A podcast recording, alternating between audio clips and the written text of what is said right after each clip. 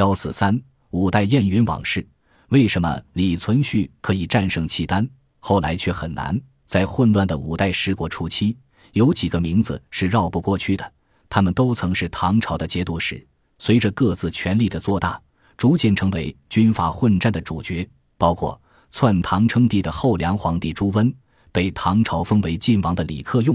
他的儿子是后唐开国皇帝李存勖，卢龙节度使刘仁恭；他的儿子是结燕的开国皇帝刘守光，后晋开国皇帝是敬琦。他曾做了一件改变历史走向的大事。